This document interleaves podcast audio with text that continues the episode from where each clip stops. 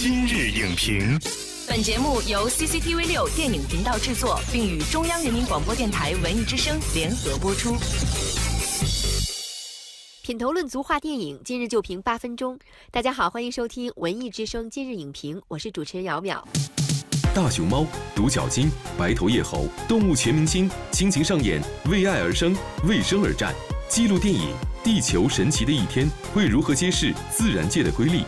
本期今日影评特邀纪录片《喜马拉雅天梯》导演、清华大学副教授梁君健与您共同探秘地表最强阵容那些你想象不到的神奇经历。欢迎梁君健老师做客今日影评。主持人好，观众朋友们好。梁老师，首先等待您的是快问快答，因为这部电影《地球神奇的一天》呢，已经于北京时间八月十一号在全球首映了。在看影片之前，您有什么样的期待？啊，我对成龙大哥的配音还是很期待的。那看过电影之后，您又对这部电影有什么样的印象？觉得它有什么独到之处呢？啊，我想他把三十八个动物的不同的生活浓缩到了一天这样的一个很紧密的时间线上。好，请您用一句金句来总结一下这部电影。为爱而生，为生而战。好的，谢谢梁老师。快问快答结束，接下来呢，我们进入剧情解密，来看一下《地球神奇的一天》向我们讲述了一个什么样的故事。《地球神奇的一天》是中英电影合拍协议框架下的首部合拍纪录电影，由英国广播公司与中方团队共同合作出品。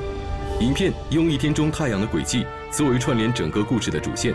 将地球上的诸多生灵在这一天中的神奇经历娓娓道来，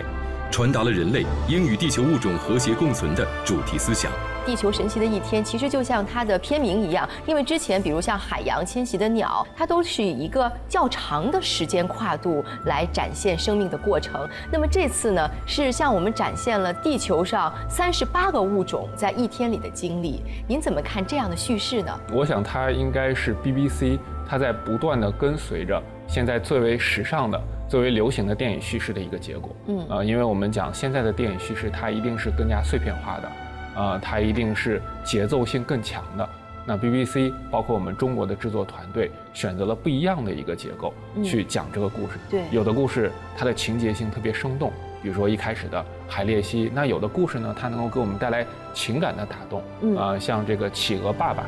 给企鹅宝宝这个捕鱼的那个对那个段落。嗯那有些段落呢，它能够给我们带来哲学的思考，像嗯浮游啊、那个段落，它对整个影片是一个提升的过程。嗯所以说，虽然说它每一个段落其实并不长，但是依靠这样的不同属性的小的段落，它其实给我们带来的一个是节奏明快，第二个呢，它的动作线、它的情感线啊、它的情节线啊、每一个都其实打得正好。所以在看的时候，丝毫不会有冗长的感觉。对你比如说海鬣蜥这个段落，嗯啊，它其实讲的事情很简单，刚刚孵化出来的海鬣蜥，它要逃离这个井蛇的呃口中，但是我们仔细的去回忆一下这个段落，它其实给我们设置了不同的节拍，呃，它首先告诉我们海鬣蜥的小宝宝。呃，它是要选择一个时机，嗯要飞速的奔跑，它可以逃离警蛇。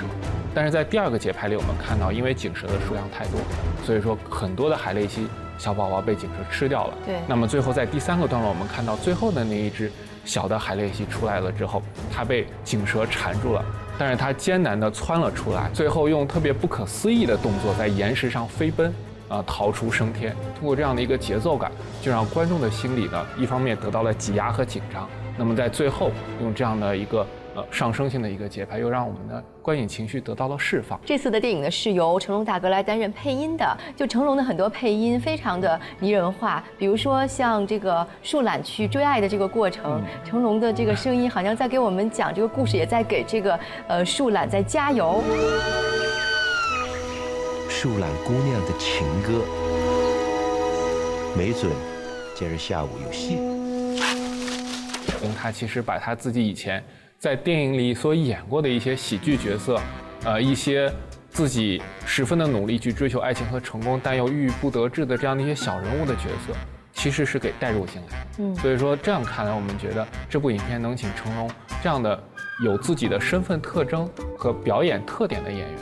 进来参加他的配音，他一定是给这部影片有很大的加分。嗯像树懒的形象，像大棕熊在树上蹭痒痒的这样的形象，其实都能够多少的让我们和成龙他以前所饰演到的类似的滑稽的小人物这样的角色之间，呃，产生一些关联。那这个时候，成龙的配音帮助我们更好的进入了动物的情感世界，帮助我们更好的理解了这个影片。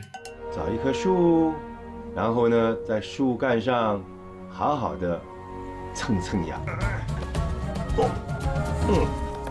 在编剧里面呢，我们发现了严歌苓的名字。严歌苓在我们心中呢是一位大作家，为什么会请严歌苓来为这样一部纪录片担任编剧呢？严歌苓，我们知道他是一个呃以人文精神，呃以描述个人的生命困境和个人努力而特别知名的一个文学家和剧作家。嗯所以说，我想这部纪录片请他来做编剧，一定是为了发挥他在把这些素材按照人文性的、按照人类情感特征的这样的一种模式去进行组接，去形成它的一个叙事的动作线，形成它叙事的情感主题。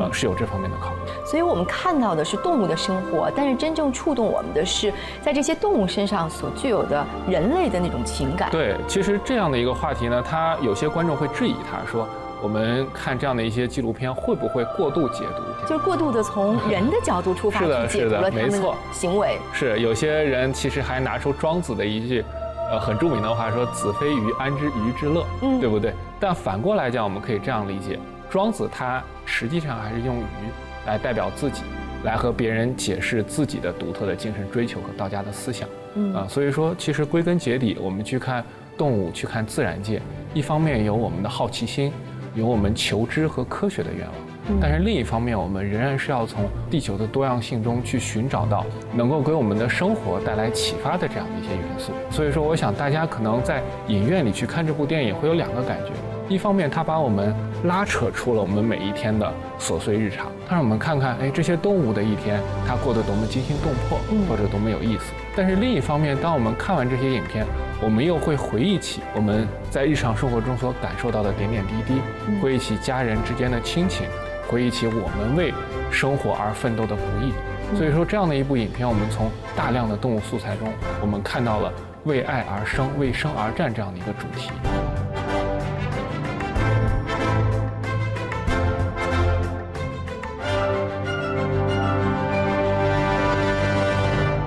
感谢梁老师精彩的点评，《地球神奇的一天》这部电影描绘出了一幅幅可爱、幽默又紧张刺激的动物画卷。这些动物们有渴望、有动机、有情感，让孩子们在看得津津有味的同时，也用最真实的视角传达出我们需要与这些地球上神奇的物种和谐共存的主题。这也许是暑期档当中最适合合家观看的电影了。本栏目视频内容，请关注 CCTV 六电影频道，周一到周五每晚十点档《今日影评》。